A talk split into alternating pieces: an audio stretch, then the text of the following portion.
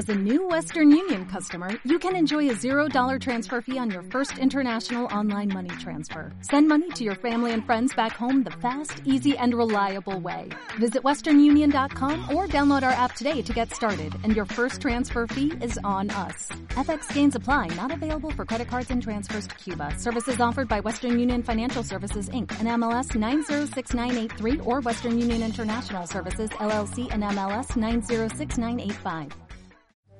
Entonces, una vez que hemos visto todas estas filosofías abiertas a la trascendencia, eh, tenemos que ver la otra cara de la moneda, por así decirlo, eh, que es la que derivará en el relativismo eh, contemporáneo.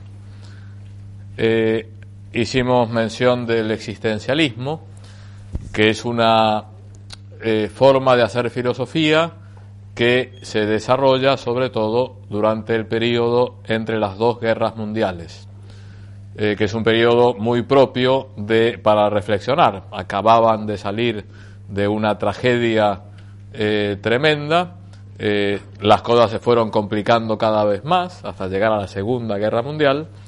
entonces, sobre todo en ese periodo entre las dos guerras, inmediatamente después de la guerra, era lógico que se reflexionara sobre el sentido de la existencia humana. Eh, nombramos a cuatro grandes existencialistas, eh, Heidegger, Sartre, Marcel y Jaspers. Eh, decíamos que ninguno de los cuatro se llama existencialista a sí mismo. quizá el más profundo y, uno de los filósofos más importantes del siglo XX sea Martin Heidegger, eh, que eh, es llamado el filósofo de la selva negra, siempre vivió en el sur de Alemania, eh, discípulo de, de, Nietzsche, o por lo menos conocía profundamente el pensamiento de Nietzsche, también había incursionado en la filosofía medieval, de hecho la tesis doctoral de Heidegger era sobre una obra que se pensaba que había sido escrita por Duns Scoto, uno de los grandes filósofos medievales, después se comprobó que era una obra de, otra, de otro señor. Pero bueno, es un hombre que tiene un gran conocimiento de la historia de la filosofía.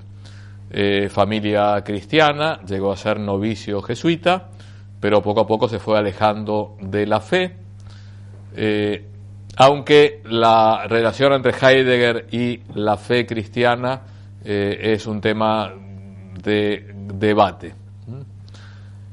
Eh, si uno ve un poquito la, evolución de su vida, hay un periodo eh, negro en la historia en la historia personal de Heidegger porque llegó a ser rector de una de la universidad creo que era la de Berlín, ahora no estoy seguro, durante el, el nazismo, los primeros años del nazismo, tiene un famoso discurso donde habla de la nueva Alemania, etcétera, y prácticamente está corroborando todas las ideas del régimen nazi. Eh, después, eh, lo suyo no era tampoco la, el gobierno académico y termina renunciando, eh, pero lo que da pena de Heidegger es que nunca pidió perdón, por así decirlo, o reconoció su error, plenamente comprensible, a veces uno cuando está en unas circunstancias históricas extremas puede cometer errores o puede hacer eh, pensar cosas que después se da cuenta que había sido una barbaridad. Sin embargo, nunca, eh, nunca hizo una revisión, por lo menos de ese periodo de su vida. Eh, la obra más hay, hay distintos periodos en el, en el pensamiento filosófico heideggeriano en el primer periodo, la obra más importante se llama Ser y Tiempo. Ser y Tiempo. Eh, donde también su principal eh, preocupación filosófica es la existencia humana. Eh, el hombre es un Dasein. Dasein significa ser ahí, una persona que ha sido arrojada a este mundo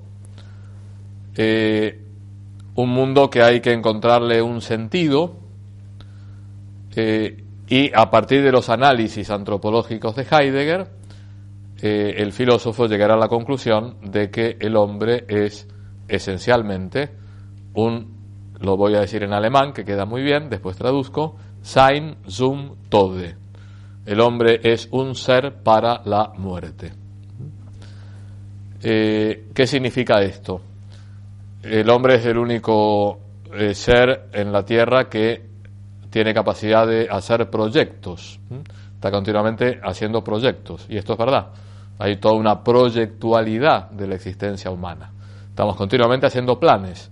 Planes que pueden ser, que nos pueden cambiar la vida, o decisiones que tomamos, qué carrera vamos a seguir, si nos casamos o no nos casamos, etcétera.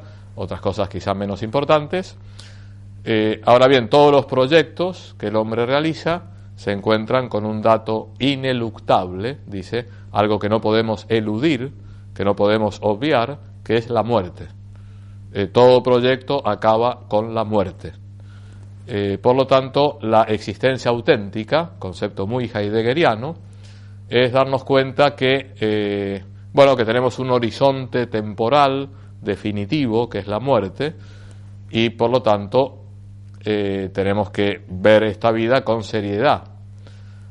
Eh, la existencia inauténtica es la de aquellas personas que viven completamente fuera de sí, dedicados a las cosas, a los instrumentos, a la tecnología.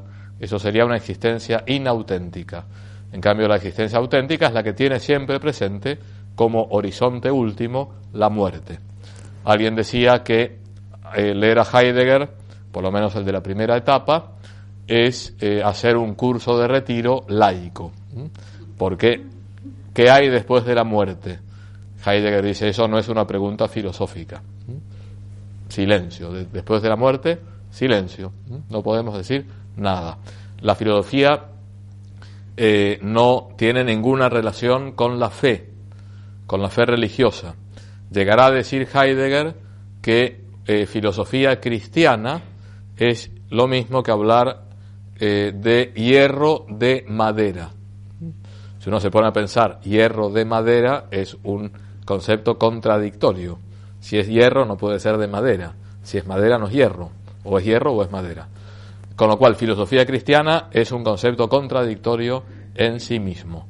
Lo cual no significa que Heidegger no admitiera algunas verdades cristianas, pero nunca lo trató filosóficamente porque era algo que excedía por completo el campo de la filosofía. El segundo periodo de Heidegger eh, habla sobre todo, él habla del ser como misterio, como algo que se va develando poco a poco, eh, utiliza el concepto griego de ser, eh, de verdad, perdón, la verdad en griego significa, se, llama aletheia, y que es el desvelarse, quitar el velo. Entonces, eh, bueno, el ser que nunca se sabe lo que es el ser en Heidegger, qué significa el ser en Heidegger, está envuelto en el misterio. Dice, bueno, uno nunca puede referirse directamente al ser, es algo que, no se, que se escapa. Entonces, eh, hay que ver cuál es el lenguaje más adecuado para referirse al ser. Y llegará a la conclusión que el lenguaje más adecuado es el lenguaje poético. Eh, o el lenguaje artístico. Tendrá bastantes obras en su segunda etapa sobre filosofía del arte, la obra de arte, como acceso al ser. Esto tiene reminiscencias hegelianas, no sé si se acuerdan, cuando hablábamos de el espíritu absoluto o el conocimiento absoluto del absoluto, uno podía acceder a través de tres caminos, la religión, el arte y la filosofía. Bien, Heidegger subrayará mucho el aspecto artístico, estético y en particular el lenguaje poético. Eh, contemporáneo a Heidegger es Jean-Paul Sartre, eh, que estuvo muy de moda en los años 60.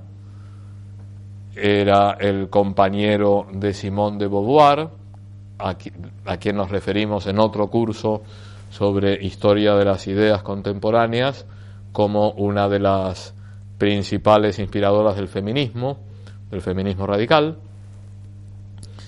Eh, también conocerá profundamente a, Nietzsche, Sartre, eh, tendrá una ideología política marxista eh, y eh, sobre todo presenta la existencia humana, no olvidemos que estamos dentro del existencialismo, como algo sin sentido.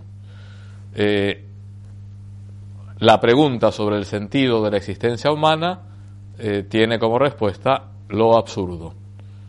llegará a decir Sartre una frase filosófica muy rotunda, muy contundente, que el ser es demasiado.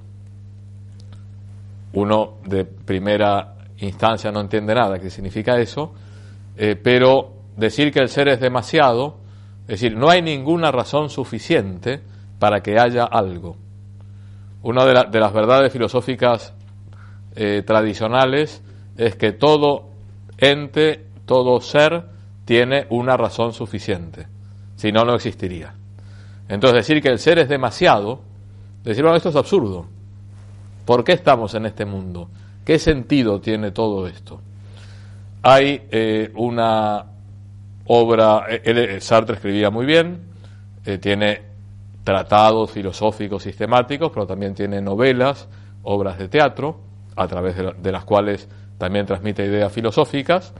Entonces, en, una novela llamada La náusea, el personaje principal está en una plaza de París, sentado en un banco, abajo de un árbol, y empieza a contemplar las raíces del árbol, así como uno va aquí a Plaza Francia, ¿no? Está estos árboles eh, impresionantes donde todas las raíces eh, se van mezclando, una, eh, superponiendo unas a otras, y entonces empieza a preguntarse, ¿y esto qué sentido tiene? Entonces, la raíz, el banco, el mismo, el árbol, y llega a la conclusión, el ser es demasiado. Eh, dice Sartre también que eh, el hombre, en, el hombre, la persona humana, la existencia precede a la esencia. Esencia es aquello a través de lo cual algo es una cosa concreta. La esencia del elefante, decíamos en otra clase, es ser elefante. Eh, un elefante tiene esencia de elefante. Si tuviera esencia de jirafa, sería una jirafa. Entonces, esencia significa también naturaleza. La naturaleza, que es lo que da una cierta estructura a la realidad. A esa naturaleza se le añade la existencia. Hay una, una naturaleza con existencia es una naturaleza real. En cambio, eh, Sartre dirá que no, que no hay ninguna naturaleza humana. Lo que hay es seres que existen, eh, que no hay ningún plan, eh, no hay nada que sea natural o antinatural, en cierto sentido está preparando el camino para la ideología del género, en donde ya no hay naturaleza humana, sino que cada uno hace lo que quiera y lo que decida. El hombre es una pasión inútil, otra frase típica de Sartre, le gustaría ser Dios, pero no puede serlo. Eh, el hombre está siempre sospechando de los demás, eh, está siendo controlado por la mirada del otro. Acabamos de hablar de el carácter relacional de la persona humana como algo tremendamente positivo, por lo menos desde una perspectiva personalista. Desde la perspectiva de Sartre, la relacionalidad es tremenda. Estamos siempre siendo juzgados, controlados por la mirada, por las instituciones y por eso llega a la conclusión que el infierno son los demás. Entonces, eh, tenemos una filosofía que afirma que el ser es demasiado, eh, que el hombre es una pasión inútil y que el, infierno son los demás.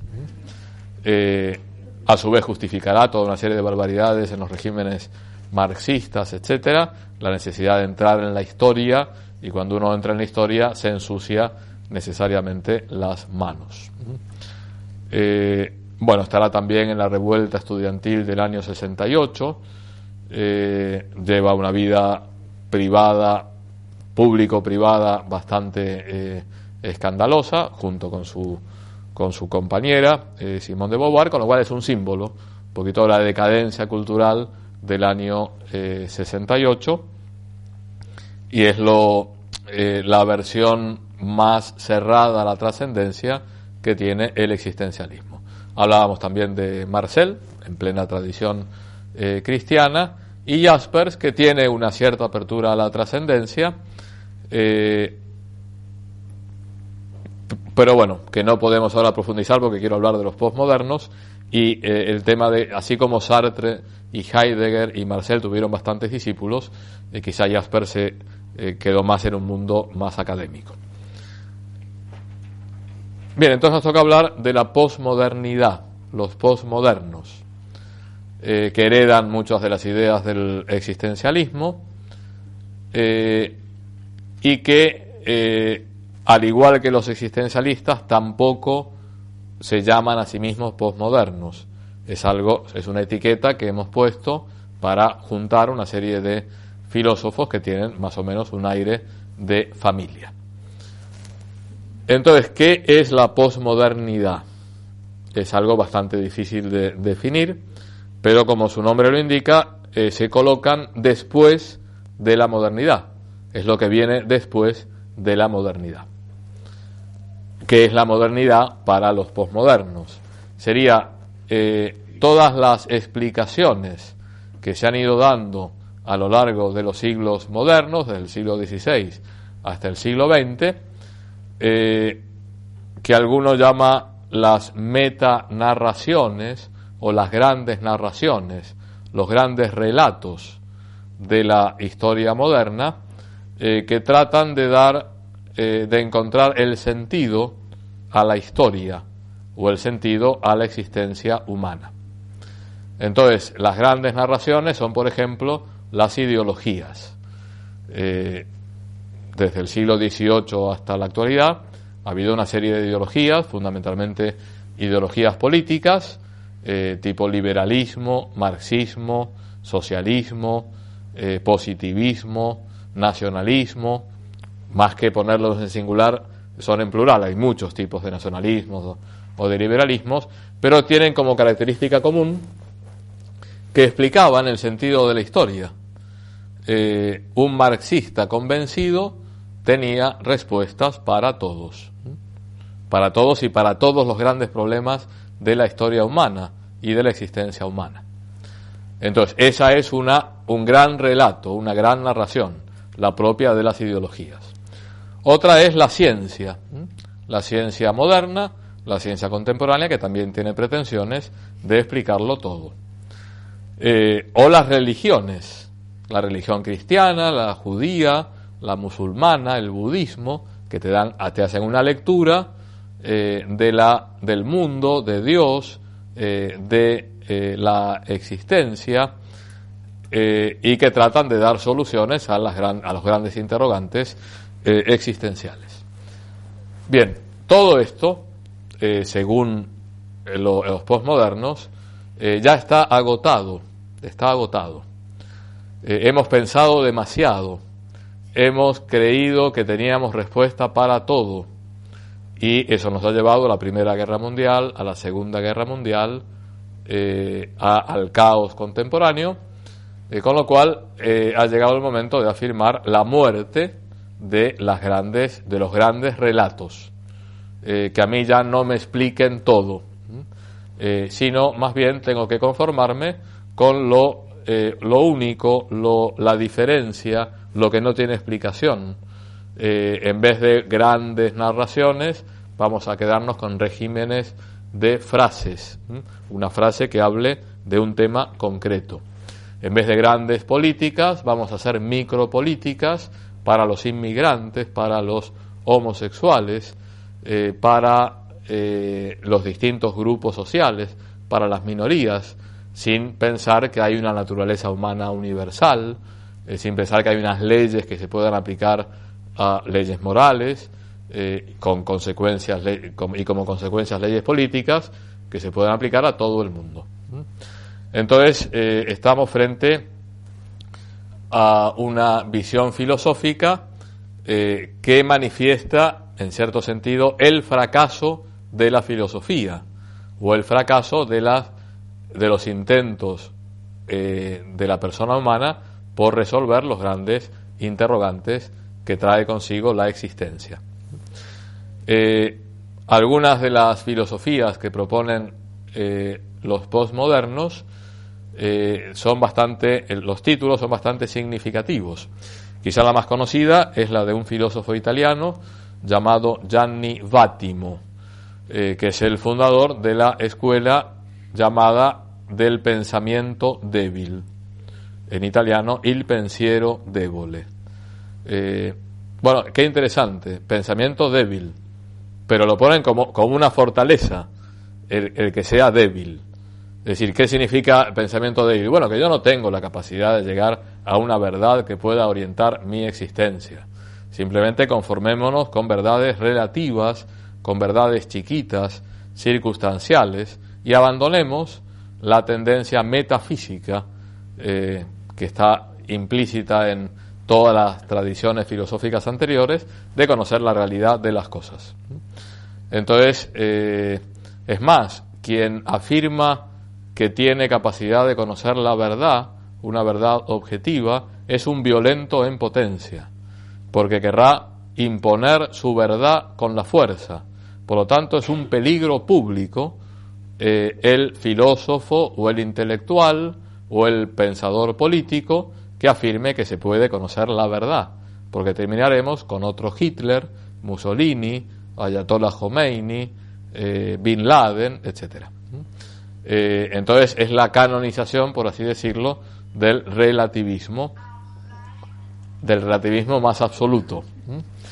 Eh, no existen verdades objetivas, todo es negociable, todo es dialogable, no existe una naturaleza humana de la cual podamos sacar consecuencias para la organización social. este hombre que en su infancia era profundamente católico, miembro de la Acción Católica, etcétera. Después se fue alejando de la fe, eh, pasó a ser un, eh, un hombre muy de izquierda, fue diputado del Parlamento Europeo y un eh, gay militante que propone toda una serie de leyes que son las que estamos viendo aquí, lamentablemente. Me acuerdo cuando yo vivía todavía en Roma, en Italia no hay matrimonio igualitario ni nada por el estilo. Eh, entonces dos personas del mismo sexo fueron a la embajada de Francia eh, para tampoco en Francia hay matrimonio igualitario ahora lo va a haber ya lo anunció Hollande. Eh, pero bueno por el momento no lo hay. Lo que hay es son uniones civiles etcétera. Entonces fue a ser de testigo Bátimo de dos homosexuales y dijo, bueno, esto es para demostrar que lo de la naturaleza humana es un invento de los curas y de la Iglesia Católica. No hay ninguna naturaleza humana de la cual puedan derivarse valores para todo el mundo, etc. Entonces, eh, Gianni Bátimo hoy está eh, muy presente en los medios de comunicación, todas estas ideas están al alcance de cualquier persona que quiera navegar por Internet y, han, eh, y tienen bastantes seguidores. Junto con el pensamiento débil eh, se habla del pensamiento cansado. Hoy estamos en una época de pensamiento cansado. Es decir, estamos cansados de eh, que me expliquen todo, que me den una razón para todo. tenía razón Sartre cuando decía, el ser es demasiado, no hay razón suficiente para todo. Bien, entonces estamos en un momento realmente, por lo menos desde esta perspectiva de la posmodernidad, de, decadencia filosófica. Eh, porque si la filosofía, hablábamos al principio del curso, tiene como eh, finalidad la búsqueda de la verdad, eh, hoy en día, por lo menos este grupo de filósofos, manifiestan la total incapacidad de la persona humana por conocer la verdad. Eh, en este ámbito también se mueve eh, Foucault. Foucault que no es tanto un filósofo, es más bien un sociólogo, un historiador, eh, pero que tiene una frase muy interesante. Dice, después de la muerte de Dios, llega la muerte del hombre. Hablábamos el mes pasado de ese concepto de Nietzsche de la muerte de Dios que era la muerte de Dios. Eh, era el darnos cuenta que una eh, explicación trascendente de la vida ya no tiene sentido. Un Dios que nos hemos inventado culturalmente, ahora nos hemos quitado la máscara lo que nos daba era consuelo, ese Dios fabricado culturalmente, pero ahora ya ha desaparecido. Y quedamos en la intemperie, quedamos sin ningún punto de referencia, sin ningún valor objetivo. Bueno, sacar todas las consecuencias de la muerte de Dios, según Foucault, implica llegar a la muerte del hombre. ¿Qué es la muerte del hombre? Es negar que exista una naturaleza humana, es negar que haya bien y mal, verdad y error, eh, sino que todo es manipulable, todo es eh, fruto de decisiones personales, individuales, eh, no puede haber un discurso común para toda la humanidad, no podemos establecer relaciones de comunicación, porque lo que queda es siempre la diferencia, lo indecible, lo único, y hay que dejar de lado todas las grandes explicaciones de la actualidad, perdón, de la, de la modernidad. Eh, bien, gracias a Dios no es la última palabra en filosofía la posmodernidad. Creo que la posmodernidad lleva a un callejón sin salida. No se puede conocer la verdad, no hay naturaleza humana, no hay bien y mal, simplemente hay tradiciones culturales, vivamos, comprendámonos todos y dejémonos de pretensiones filosóficas. Eh, sin embargo, hay naturaleza humana, eh, creo que es algo que intuitivamente todos estamos convencidos eh, que hay algo, que hay una estructura propia de la personalidad humana, eh, que hace que nuestra inteligencia tienda a conocer la verdad, la voluntad tienda a aprender el bien, que inteligencia y voluntad y la afectividad se abran a la belleza y que con esas cosas la persona humana vibra y en cambio no vibra con el error, con el mal, con la fealdad. Eh, por lo tanto, tenemos a nuestro favor, me parece, las, el sentido común, eh, y la experiencia de siglos y siglos de una naturaleza humana eh, considerada como eh, una gran riqueza. Entonces, ya digo, la posmodernidad se está metiendo en un callejón sin salida. ya para acabar, el pensamiento cristiano siempre ha acompañado la reflexión filosófica. me parece que en los últimos decenios eh, tenemos eh, como dos grandes luminarias eh, para la cultura contemporánea, que son el magisterio de Juan Pablo II y el de Benedicto XVI, que es un magisterio teológico propio de la Iglesia Católica, pero que tiene muchas implicaciones de carácter filosófico. y en particular, Juan Pablo II escribió una encíclica llamada Fides et Ratio, que significa la fe y la razón, que son las dos alas que tiene el alma humana para volar y alcanzar la verdad. Eh, y todo el pontificado de Benedicto XVI, en cierto sentido, es un comentario a la Fides et Ratio. O sea, creo que uno de los núcleos del pontificado actual es la necesidad de volver a que dialoguen fe y razón. Eh, entonces, frente al mundo postmoderno que un poco eh, firma el acta de defunción de la filosofía, tenemos a Juan Pablo II y Benedicto XVI que eh, contracorriente afirman la capacidad de la persona humana de conocer la verdad. Es más, animan a pensar. Este curso se llama Animate a pensar. Eh, bueno, es lo que nos han dicho en los últimos años eh, los dos últimos papas. Eh, a pensar con la inteligencia, a pensar con la razón, a pensar filosóficamente y también a pensar con la fe. Eh, no hay ninguna oposición entre fe y razón, aunque son dos dimensiones distintas que son plenamente complementarias. Entonces me parece que es importante en el interior de la Iglesia Católica que pensemos, que sigamos el consejo de Juan Pablo II y Benedicto XVI y nos pongamos a reflexionar, porque así además podremos dar una gran contribución al mundo en el que vivimos, en donde parece que el lema es todo lo contrario al de este curso. No pienses, ¿eh?